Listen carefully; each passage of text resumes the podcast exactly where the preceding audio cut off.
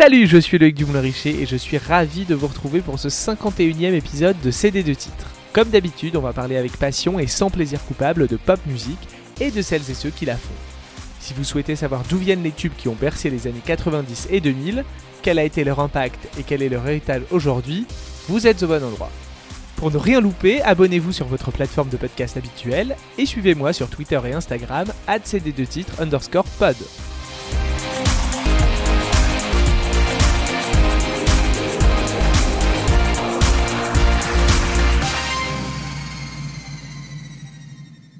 L'homme dont on va parler aujourd'hui a reçu sur la scène de Bercy le 2 juillet 2003 une culotte lancée par ma sœur sur laquelle figurait son numéro de téléphone.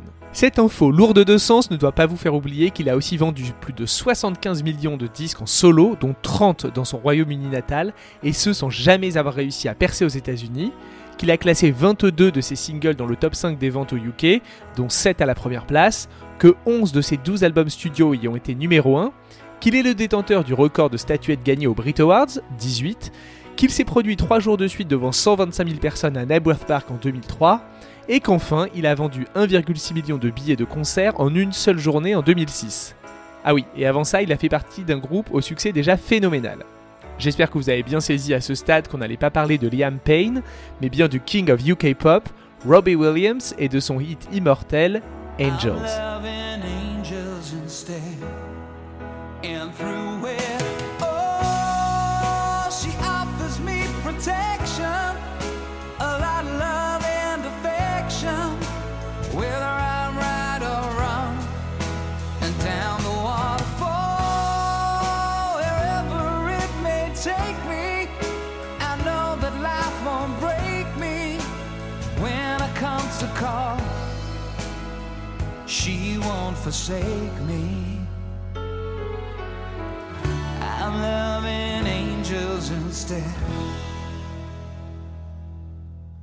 Si l'on parle de Robbie Williams aujourd'hui, c'est parce qu'il vient de classer son dernier best-of, 25, en chiffres romains, célébrant ses 25 ans de carrière donc, à la première place des charts anglais.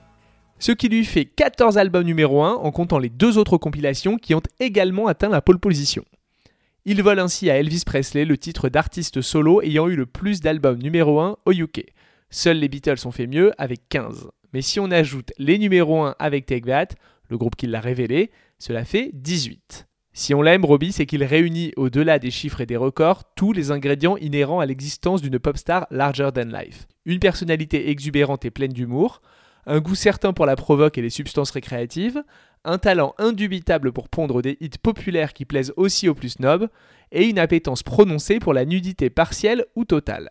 Aujourd'hui, on va parler d'Angels, son hit emblématique, sa plus grosse vente de single, qui n'a pourtant même pas atteint le top 3 au Royaume-Uni. C'est le paradoxe de ce titre iconique et incontournable, plébiscité dans les mariages comme dans les funérailles, avec 2 millions de ventes rien qu'en Angleterre, c'est l'un des tubes les plus marquants des années 90. On revient un peu en arrière? Le début des années 90 regorge de beaux jeunes hommes qui dansent et qui chantent à peu près correctement. Les boy bands sont l'Eldorado du music business et dans la lignée des New Kids on the Block aux US, les Anglais se dotent dès 1990 de Take That. Un quintet recruté sur casting, blanc chez blanc, très working class et avec ce petit mélange ange et démon qui rendra le mix hautement explosif. Le groupe est construit autour de Gary Barlow, chanteur principal et auteur-compositeur doué, mais très lisse. Le genre idéal quoi. Le membre le plus intéressant de la formation, vous vous en serez douté, c'est Robbie, âgé de 16 ans à peine au début du groupe. Je ne vais pas vous faire tout l'historique de Take That, car cela pourrait sans doute faire l'objet d'un épisode entier, tant il y a à dire sur leur carrière en deux parties très distinctes, la première dans les 90s et la seconde 10 ans après la séparation initiale des 5 membres. On s'écoute pour le plaisir un extrait de leur plus gros hit, Back for Good.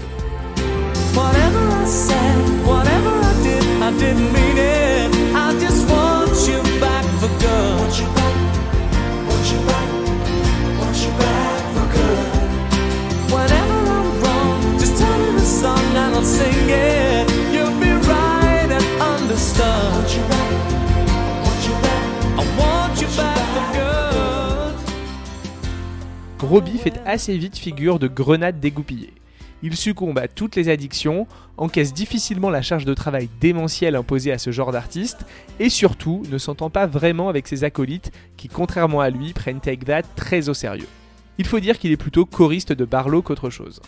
À l'été 95, Robbie quitte le groupe à l'orée d'une énorme tournée mondiale, sommé de choisir entre la bamboche et les engagements professionnels. Entre deux bitures avec les frères Gallagher, Robbie commence à envisager une carrière solo, mais il est bloqué par son contrat précédent qui l'empêche de sortir quoi que ce soit avant la dissolution du groupe. Heureusement, celle-ci intervient le 13 février 1996, et avec l'humour qu'il caractérise, il sort comme premier single une reprise de Freedom, littéralement liberté, de son ami et modèle George Michael le 29 juillet 1996.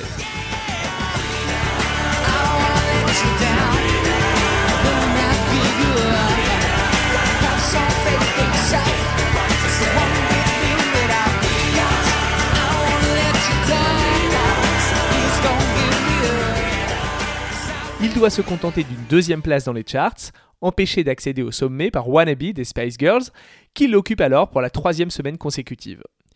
Il vend au final plus de 200 000 singles, soit plus du double de ce qu'avait écoulé George Michael en 1990.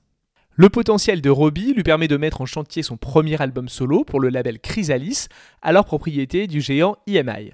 En janvier 1997, il fait une rencontre déterminante pour la suite de sa carrière, l'auteur-compositeur Guy Chambers. Celui-ci a à peine 10 ans de plus que Robbie, quelques jolies collaborations à son actif, et surtout il va lui permettre de trouver sa voix. Dès mars 97, il commence l'enregistrement de l'album sous le titre provisoire The Show Off Must Go On, un jeu de mots entre la célèbre chanson de ses idoles Queen et l'expression show off, qu'on pourrait traduire par frimer ou cela raconter. Il s'appelle finalement Life Through a Lens, la vie vue à travers une lentille d'appareil photo pour être précis, et sort le 29 septembre 1997 au Royaume-Uni. Avant cela, un premier single sort le 14 avril, il s'appelle All Before I Die.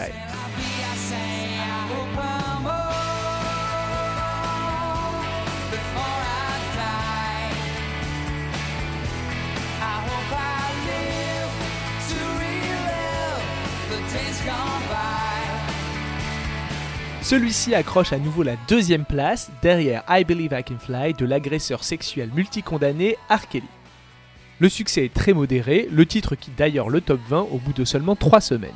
Les deux singles suivants, Lazy Days et South of the Border, ne font guère mieux et on s'achemine vers un début de carrière un peu loose. Pas cata, mais pas vraiment de nature à être optimiste pour la suite. Ajoutez à cela que Robbie fait des allers-retours en cœur de désintox et beaucoup prédisent la fin imminente de son aventure solo. Il faut dire que la direction artistique qui est privilégiée pour le projet est très Britpop, Robbie ayant plutôt envie de rejoindre la cour des Oasis et Blur que de continuer sur la lancée de Take That.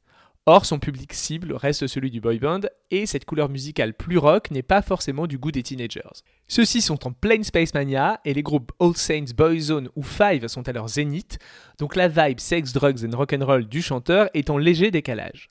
Heureusement, le label va avoir une bonne idée qui va permettre de largement rectifier le tir. Cette idée, aller chercher les mamans, celles qui achètent des disques et qui écoutent la radio, et les faire chialer. Après une réunion de crise avec son label, Robbie consent à sortir en quatrième single, en forme d'ultime chance, la balade sirupeuse du disque, Angels. Elle est programmée pour sortir le 1er décembre 1997, juste à temps pour les fêtes de fin d'année où les cœurs sont plus aux bons sentiments qu'aux excentricités de rockstar sous substance. Un clip est tourné et tout est fait pour repositionner Robbie. Images noir et blanc, col roulé noir et long manteau de laine, grands espaces, œil sombre et romantique. On y est, notre rocker excité du rail n'est plus, place au crooner sexy et légèrement torturé. Évidemment, la combine fonctionne parfaitement. Pourtant, pas de numéro 1 comme on pourrait s'y attendre, mais une longévité inhabituelle pour les charts anglais, où généralement les chansons atteignent leur meilleur classement à leur sortie, puis dégringolent irrémédiablement les semaines suivantes. Au contraire, Angels entre 7ème, mais se maintient 12 semaines dans le top 10 et monte à la 4ème place, son meilleur classement, le 21 février, soit 11 semaines après sa sortie. Il sort du top 100 fin avril 98, mais le réintégrera à 48 semaines entre mai 98 et février 2014, preuve de sa longévité. Robbie l'a enfin son hit. Et mieux, c'est son hit signature, celui qui définit toute sa carrière, pourtant remplie de tubes, celui qui demeurera à jamais. 25 ans plus tard, il s'en est écoulé 2 millions d'exemplaires en comptant le streaming, mais surtout, il a permis à l'époque de propulser l'album en haut des charts après des débuts timides, donc d'en faire un blockbuster à retardement. Avant la sortie d'Angels, Life Through Lane s'était écoulé à 30 000 exemplaires en deux mois, ce qui était assez peu à l'époque. Il avait quitté le top 100 après seulement 4 semaines et un pic à la 11e place. Mais la semaine qui suit la sortie du single, il revient dans le classement, d'abord timidement à la 63e place, avant de grimper considérablement chaque semaine pour atteindre le top 5 mi-janvier et y passer quasiment 6 mois, dont 2 semaines à la première place. En tout, l'album va rester quasiment 3 ans dans le top 100 et s'écouler à 2,1 millions d'exemplaires rien qu'en Angleterre. Et dites-vous ce n'est même pas la meilleure vente de Robbie chez lui, il a 4 autres albums à son palmarès qui se sont mieux vendus que celui-là. Bon, vous vous doutez bien que je ne vous parlerai pas de cette chanson s'il n'y avait pas une petite histoire louche en dessous. En effet, son origine est un peu floue. Sont crédités à la composition et à l'écriture Robbie et Guy Chambers, comme sur quasiment tout le disque. Sauf qu'Angels n'est pas exactement né de l'imagination des deux compères dans un studio enfumé. La base de la chanson est due à un Irlandais du nom de Ray Heffernan. Il a depuis raconté sa version de l'histoire à différents médias. En gros, il rencontre l'ex-star de Take That un soir de beuverie dans un pub de Dublin autour de Noël 96. Heffernan ne sait pas vraiment qui est Robbie, mais les deux sympathisent et parlent musique. Lorsque l'Irlandais lui dit qu'il écrit des chansons, Robbie lui propose d'essayer de travailler ensemble. Ils s'y mettent dans la foulée et Ray lui joue un morceau sur lequel il travaille et qui s'appelle Angels Instead. Il n'est pas totalement abouti, mais l'idée est là. Le duo passe quelques jours ensemble, Robbie d'ailleurs entraîne furtivement Ray dans sa vie de pop star, et quelques jours plus tard, ils enregistrent en studio une démo plus développée du titre. La chanson plaît à l'équipe du chanteur et quelques semaines plus tard, ils appellent Ray pour lui proposer 7500 livres sterling pour céder ses droits de la chanson. Son entourage le convainc d'accepter et c'est ainsi que ce pauvre homme est passé à côté d'une jolie petite fortune. Je vous laisse imaginer les millions générés par ce méga tube, l'une des chansons les plus diffusées à la radio, des ventes phénoménales et le fait qu'elle soit interprétée en live sans relâche depuis 25 ans. Tout ça génère des royalties, beaucoup de royalties qui reviennent à Williams et Chambers. Mais bon, Heffernan a été remercié sur la pochette du CD single, c'est toujours ça de prix. Notre ami Robbie a donné sa version des faits et forcément, il s'offre un rôle un peu plus reluisant. Pour lui, la version de l'Irlandais était loin de la version finale, Chambers et lui l'ayant considérablement réécrite. Dans le podcast True Jordy, auquel il a participé en 2017, il explique que c'est donc avant tout sa chanson et que Heffernan a quelque peu réécrit l'histoire. Et ça, Robbie, ça l'énerve. Is he actually a good songwriter? Yeah, he's a good songwriter. Is he? Yeah, he is. He's talented. Uh, but the thing is, you know, it's like on the Wikipedia page, it says like co-written by Raymond Heffron. And if you ever remove his name, somebody puts it back up straight away. So there's this myth going around that uh, Angels. Does that not piss you off? Yeah, it pisses me off.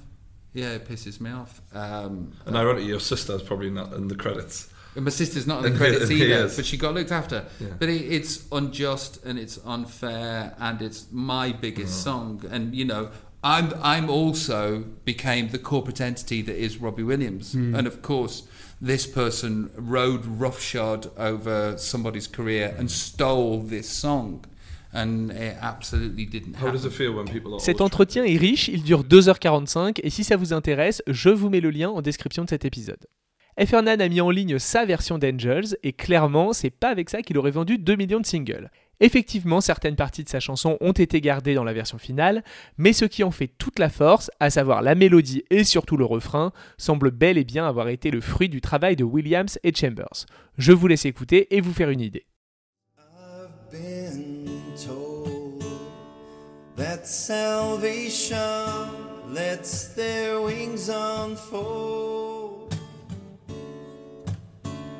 So when I'm lying in my bed, thoughts running through my head, I've no one left to love.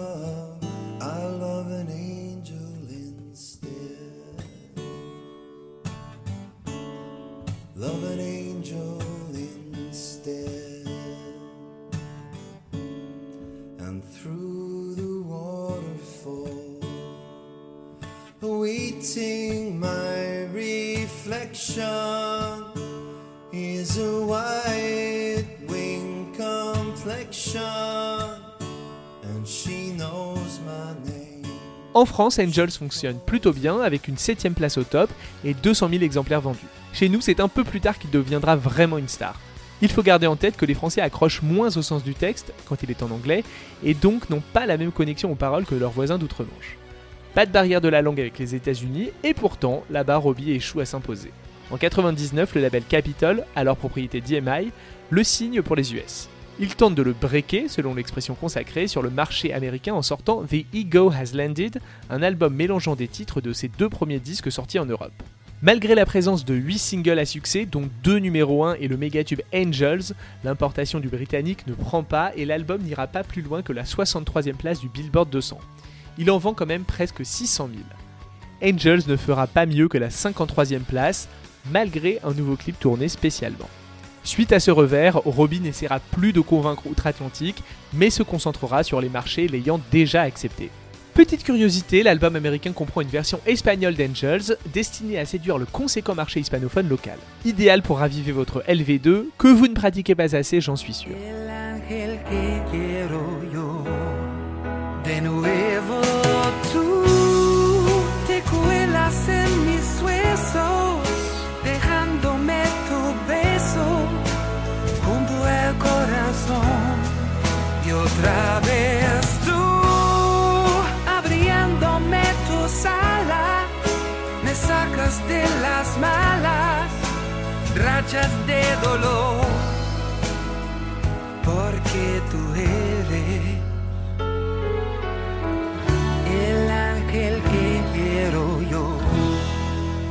En 2005, les Brit Awards, les victoires de la musique anglaise, révèlent que Angels a été élu chanson préférée des Britanniques depuis la création de la cérémonie 25 ans plus tôt. Robbie s'offre le luxe de battre certaines de ses idoles, Queen, Oasis, David Bowie ou George Michael.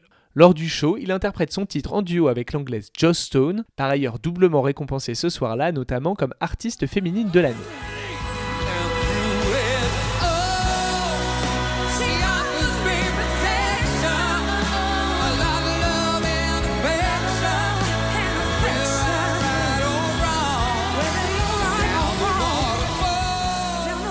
L'histoire de Robbie avec les Brit Awards est conséquente.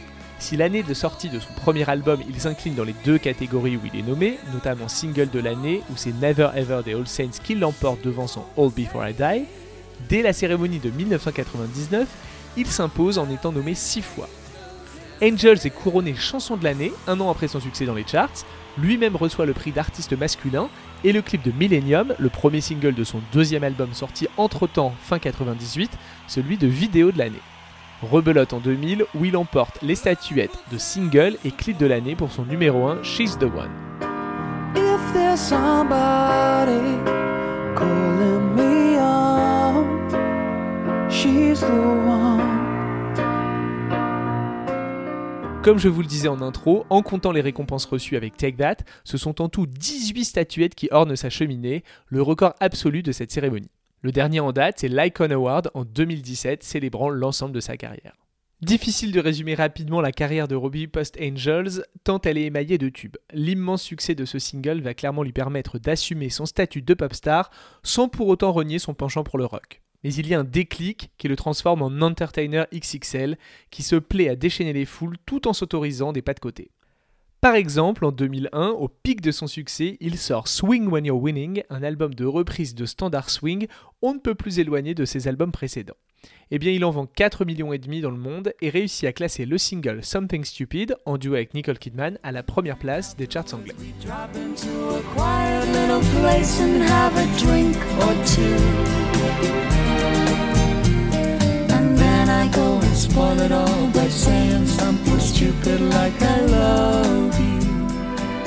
En 2010, il rejoint Take That, alors reformé depuis 4 ans avec un succès phénoménal, pour un album et une tournée qui font l'événement.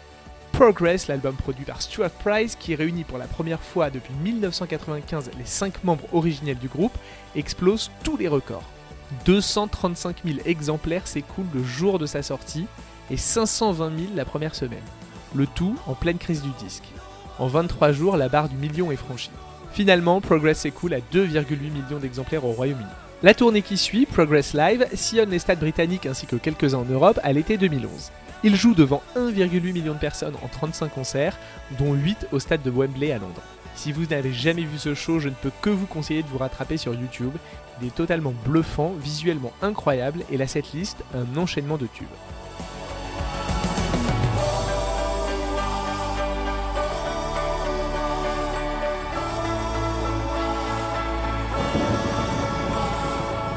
Après ça, Robbie retourne à sa carrière solo, qui si elle ne connaît plus les sommets de la décennie précédente, lui permet de conserver sa place d'entertainer chouchou du public qui vieillit avec lui.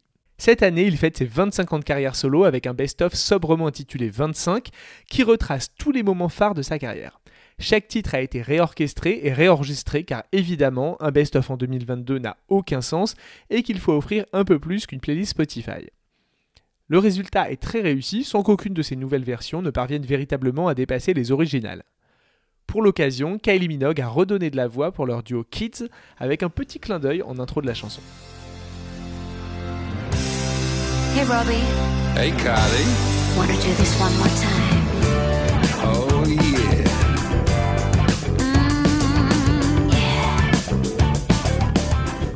Quelques titres inédits se sont glissés dans la tracklist, dont le plutôt bon Lost, sans pour l'instant avoir offert à Robbie un nouveau hit. L'album, lui, s'est classé numéro 1 au UK à sa sortie, et chez nous, il loupe de peu le top 10 à la 11e place. On s'écoute un court medley composé de quelques-unes de ses nouvelles versions, Feel, Let Me Entertain You, Rock DJ, No Regrets et bien sûr Angels.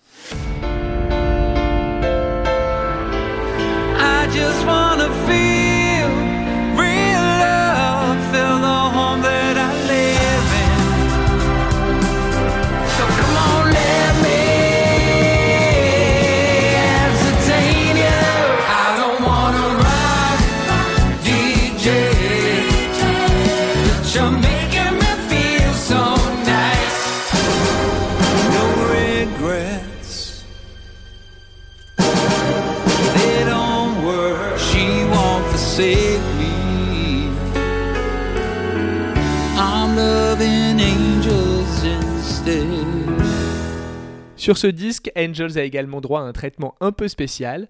Une intelligence artificielle en a créé une version dans le style de Beethoven, en collaboration avec l'opérateur allemand Deutsche Telekom, parce qu'après tout, pourquoi pas. Cette même intelligence artificielle avait permis en 2021 d'achever la dixième symphonie incomplète du maître allemand à partir de notes et d'éléments laissés par celui-ci avant sa mort. Le résultat est intéressant, je vous laisserai avec dans quelques secondes. En me replongeant dans la carrière de Robbie pour préparer cet épisode, j'ai forcément beaucoup pensé à celle d'un autre ex-boybander devenu star mondial, Harry Styles. Ils partagent le fait d'avoir chacun réussi à construire une carrière cohérente sans pour autant renier les années passées dans leurs groupes respectifs. C'est d'ailleurs la grande erreur de certains de ces chanteurs qui se lancent en solo, vouloir à tout prix faire oublier d'où ils viennent, s'aliénant au passage les fans qui les ont portés au sommet. Au contraire, l'un comme l'autre continue à rendre hommage à leur passé sur scène, tout en ayant réussi le pari de ne plus être l'ex Take That ou l'ex Wendy. Ils sont finalement assez peu à avoir réussi cette transition.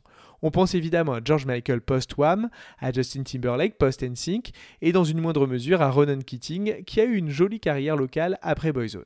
En France, on a eu Gérald DG Squad qui a montré sa tub, et basta.